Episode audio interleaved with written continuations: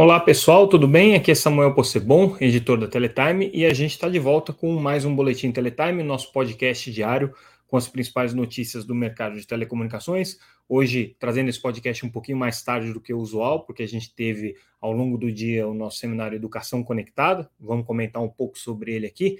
Muitas informações, mas é, a gente começa destacando é, os fatos que não têm relação diretamente com esse evento, mas que foram muito importantes ao longo do dia. A primeira delas é relativa ao Oi. A gente já vem acompanhando é, a discussão é, dentro do, do, da, da, vara é, de, de, empresarial do Rio de Janeiro com relação ao processo de recuperação judicial da empresa.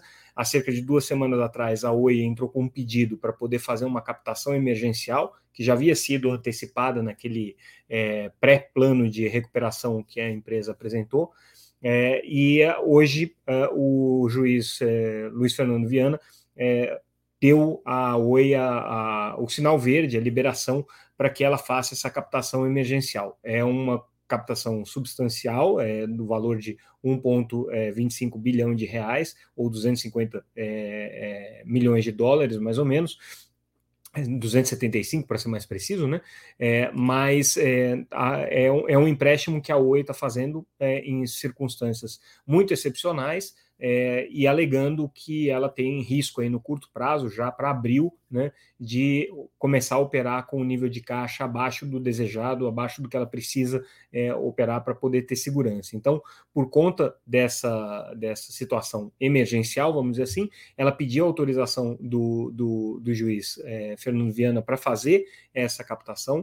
Essa captação vai ser realizada agora, depois com o sinal verde, mas obviamente é, não são as melhores condições é, do mundo é, que a Oi vai colocar para conseguir esses recursos, afinal de contas, ela está num processo de recuperação judicial, então certamente vai ser é, um, uma captação aí do montante é, é bastante é, salgado para a empresa do ponto de vista é, das garantias que ela tem que dar e das condições de juros que ela vai ter que pagar. Então, faz aí parte desse processo é, delicado que a, Oi enfrenta nesse momento de conseguir viabilizar a sua operação durante esse processo da segunda recuperação judicial. A gente vai acompanhar depois ter mais detalhes sobre isso ao longo dos próximos dias.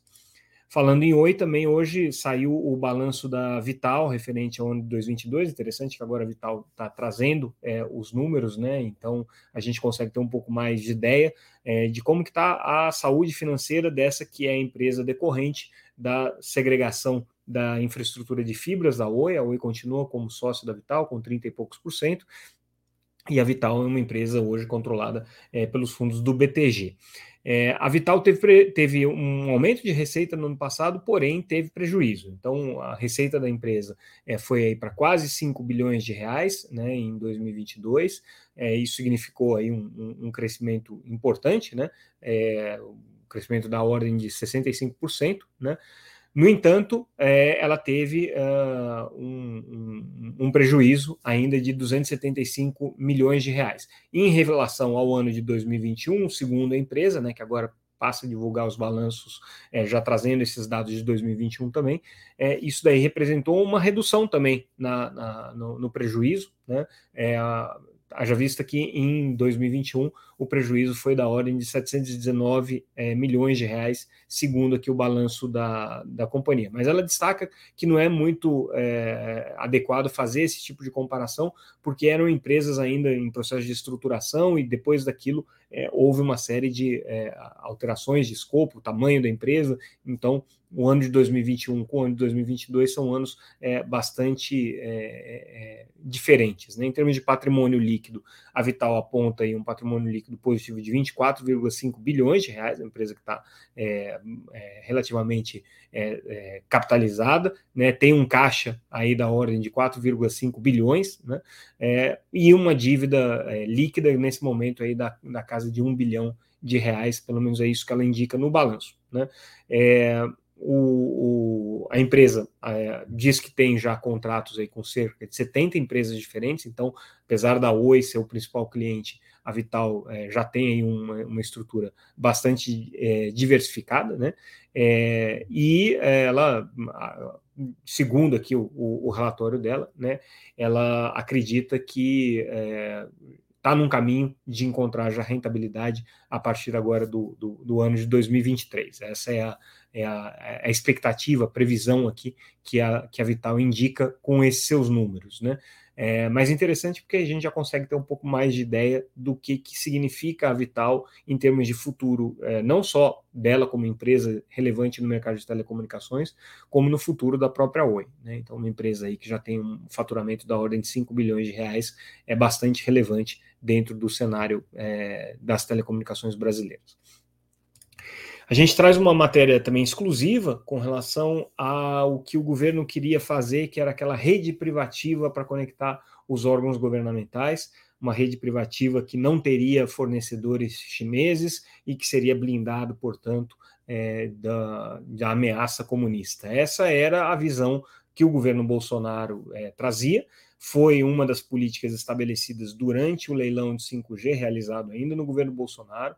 É, a gente relembra que havia uma grande preocupação é, do Bolsonaro e seus apoiadores com relação é, à possibilidade da China é, interferir na democracia brasileira, tendo é, participação nas redes de telecomunicações, então existia aí essa paranoia, vamos dizer assim, é, com relação aos fornecedores chineses, que são os principais fornecedores de tecnologia hoje para as empresas de telecomunicações. Quando a gente fala de 5G, principalmente, é, empresas como a Huawei são extremamente relevantes, não só para governos, mas também para as operadoras privadas. Então, na época do leilão de 5G, o Bolsonaro queria tirar a Huawei, queria tirar os, os chineses é, da, do mercado de 5G brasileiro. Isso ia gerar uma hecatombe né, no mercado, porque a Huawei é uma força importante hoje do ponto de vista é, de redução de custos e proporcionar escala.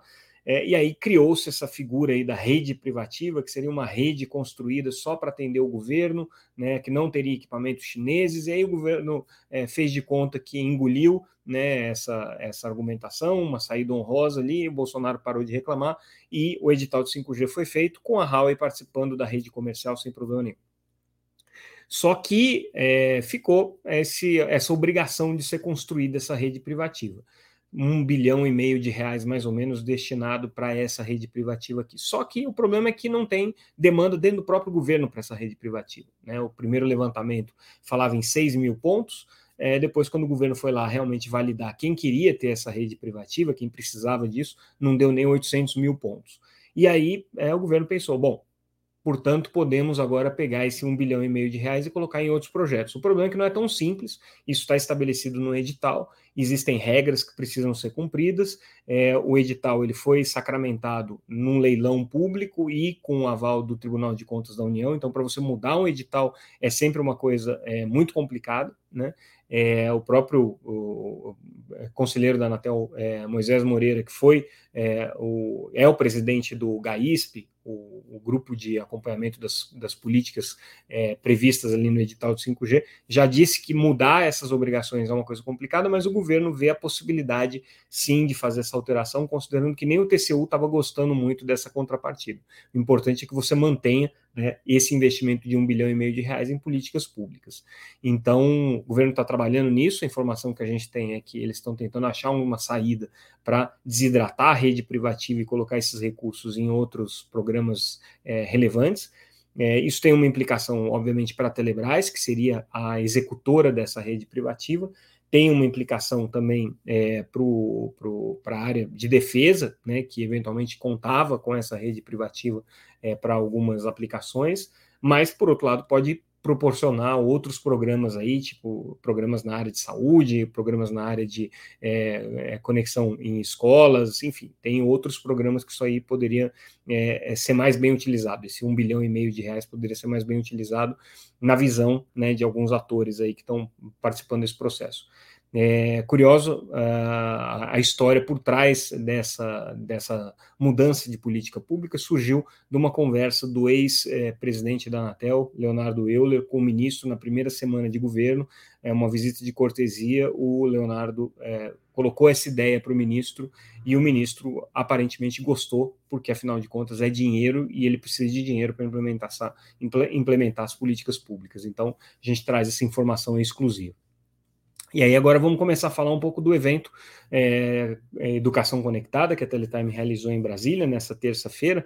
É, primeiro ponto que eu chamo atenção para o evento é com relação aos números que a gente está trabalhando. Quando a gente olha o mapeamento feito pela Anatel, raio-x feito pela, pela Anatel, com dados que vêm do Censo de Educação, com dados que vêm é, do trabalho de levantamento que foi feito pela própria agência junto ao BID, de entidades privadas, é, a gente tem um número até bastante é, robusto de escolas conectadas no Brasil de num total aí de quase 130 mil escolas públicas de ensino básico, é, você teria um problema de falta de conexão né, em pouco mais de 8, 8 mil escolas. Então, 6% aí de, de, de, de escolas desconectadas.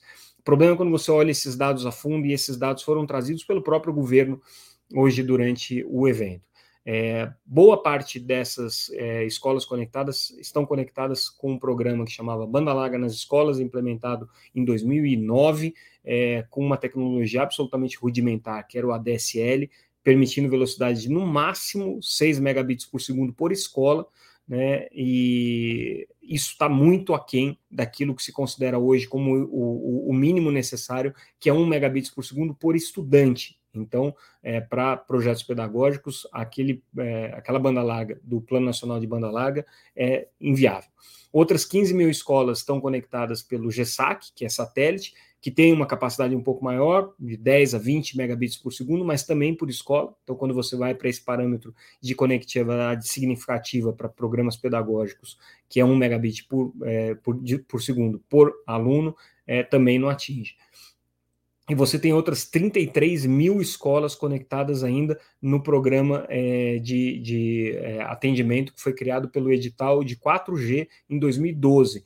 Né? E aí são muitas escolas que estão conectadas ou por satélite com uma velocidade muito baixa, ou pelo próprio 4G com velocidades aí que não chegam a, a 3 megabits por segundo. Então, é, na prática, na prática, a gente pode até ter quase 130 mil escolas conectadas no Brasil, porém é, a gente só tem 20 mil hoje que estão conectadas com uma qualidade que se pode dizer é, aceitável diante daquilo que o governo está buscando. Então, esse foi um dos pontos aqui colocados para discussão no evento é, e que suscitou aí muitos debates. Mas uma outra constatação do evento é que é, essa aplicação é, de, de, é, de recursos né, para para educação conectada não deve ficar só restrita à aplicação de recursos é, em conectividade. A gente tem outros problemas que foram apontados por especialistas que precisam ser endereçados ao mesmo tempo você tem um problema é, de letramento digital, tanto de educadores quanto de alunos, esse é um problema seríssimo. A gente tem um problema de capacitação e formação é, de mão de obra para poder operar esses sistemas de educação conectada, desde o técnico de TI que vai atuar na escola, é, até a, os, os, profissionais que vão atuar na linha de é, desenvolvimento de conteúdos pedagógicos. A gente tem um problema de gestão pública hoje que não está digitalizado, não está é, é, informatizado. Então, muitas vezes o diário de classe é, de uma turma não está nem digitalizado. Então, quanto mais você pedir para o professor usar ferramentas digitais para aquilo. Então, existem uma série de problemas que foram colocados pelos especialistas aqui que precisam ser endereçados juntamente com o problema da conectividade, o que mostra que não é um problema simples. E é, o que se discutiu muito é a necessidade de que os entes é, federativos atuem de maneira conjunta. A gente tem hoje cerca de 7 bilhões, 7 a 8 bilhões de reais de investimentos que estão sendo feitos pelo governo em programas do governo federal de educação conectada desde projetos relacionados ao edital de 5G, com 3,1 bilhão, até a Lei 14.172, que previu mais 3 bilhões e meio para é, educação conectada, é, para conexão móvel, né, especificamente. A gente tem recursos do FUSH que estão destinados para isso também, cerca de 2 bilhões de reais. Então, existem muitos recursos aí disponíveis para é, educação conectada. O problema é que isso tudo é investimento, é capex. O que, que você faz depois para manter a operação disso? Como é que você assegura que o investimento que está sendo feito vai ser perene é, e os programas vão ter continuidade e vão continuar servindo ao propósito para os quais eles foram é, desenhados e receberam os primeiros investimentos. Então, o caminho para isso está justamente nessa parceria entre é, governo federal e governos estaduais e municipais, é, e você precisa, de alguma maneira, assegurar que esses governos estaduais tenham condições financeiras e condições é, operacionais de tocar esses projetos de conectividade em escolas, o que não é uma coisa simples nem trivial, como a gente viu, tem muito problema colocado aí. Tanto é que uma das coisas que o governo está avaliando é, é, a possibilidade de flexibilizar a Lei 1, é, 14172, que previu 3,5 bilhões de reais para contratação de é, conectividade móvel para estudantes e alunos, mas que muitas secretarias de educação estão apontando como um mecanismo muito é, é, restritivo, né, que ingessa demais as iniciativas. Então, o governo avalia uma medida provisória para flexibilizar essa lei e permitir que esses recursos sejam usados em outras finalidades também, por exemplo, é, na, na, instalação de equipamentos dentro de escolas, como é, redes de Wi-Fi, na capacitação de professores, na produção de conteúdos, né, no letramento digital, então ser usado aí nessas outras é, é, dimensões aí do problema de conectividade em escolas que a gente colocou. É um problema bastante sério. É, a Casa Civil é, já está acompanhando isso, segundo é, a manifestação do representante da Casa Civil que esteve no evento. Essa é prioridade número um para o governo Lula. É, a questão da educação conectada é um, um, uma questão que está sendo tratada com o mesmo nível de prioridade do crescimento econômico, pelo menos isso é o discurso oficial aqui da, da Casa Civil, né? É, e ele coloca que, dada a dimensão é, multiministerial aí de, de, de, projetos que estão sendo desenvolvidos, a Casa Civil vai sim fazer um acompanhamento de perto. Ele não quis usar a palavra é, coordenar esses projetos, mas fica claro aí que vai ter uma, uma coordenação centralizada debaixo do Palácio do Planalto para acompanhar essas iniciativas, passam pelo Ministério da Educação, pelo Ministério das Comunicações, enfim, né, e pelos, obviamente, pelo diálogo com os entes federativos aí, que são é, é, é, em diferentes escalas, estadual, municipal, também com iniciativa privada, então tem muita coisa que está sendo desenvolvida aí. Esse foi um resumo bem resumido aqui do que, que é, a gente trabalhou no, no, no evento. Então, para quem está interessado em ter informações mais detalhadas, as nossas reportagens trazem as opiniões, os diferentes pontos de vista dos participantes ali do evento. E em breve a gente vai ter também o conteúdo desse evento disponibilizado no YouTube mas não vai acontecer tão cedo. É, isso a gente tem até por uma questão aí do compromisso com os participantes do evento de aguardar ainda algumas semanas para fazer isso. Mas falando em evento, aí eu faço a minha propaganda do dia. É, no próximo dia 18 de abril, em São Paulo, a Teletime realiza o Teletime Tech, nosso evento voltado para tecnologias e negócios é, na área de telecomunicações. A gente vai discutir especificamente o 5G no evento desse ano. A gente tem aí praticamente um ano já de implementação das primeiras redes, dos primeiros projetos de 5G. Então, os operadores nacionais que implementaram isso vão trazer a sua experiência. A gente vai ter analistas ali é, é, dissecando as estratégias de negócios, dissecando os modelos que foram adotados por cada um deles. A gente vai falar muito agora também da entrada dos operadores regionais, que ainda não começaram. É, então, a, a, perspectiva aqui é que eles discutam por que que está difícil começar essas operações regionais, quais são os entraves que eles estão enfrentando. Vamos falar um pouco do segmento é, B2B, do segmento corporativo e como que ele pode se aproveitar da tecnologia de 5G. E vamos começar a falar de 5G Advanced. Então, o evento está bem completo, bem interessante. Recomendo quem está é, tá interessado em acompanhar, dá uma olhada na programação, entra lá no site teletimetech.com.br para fazer a inscrição do evento, que já está é, chegando aí na data e as é, últimas vagas estão disponíveis ainda, mas por pouco tempo. Então, com isso, pessoal, a gente encerra o nosso é, boletim Teletime de hoje. Ficamos por aqui. Amanhã a gente volta com mais um boletim. Lembrando que tudo que a gente comentou aqui e muito mais está disponível no site da Teletime, www.teletime.com.br, e vocês podem acompanhar a gente também pelas redes sociais. Mais uma vez, pessoal, agradeço a audiência de vocês é, e amanhã a gente volta. Até mais.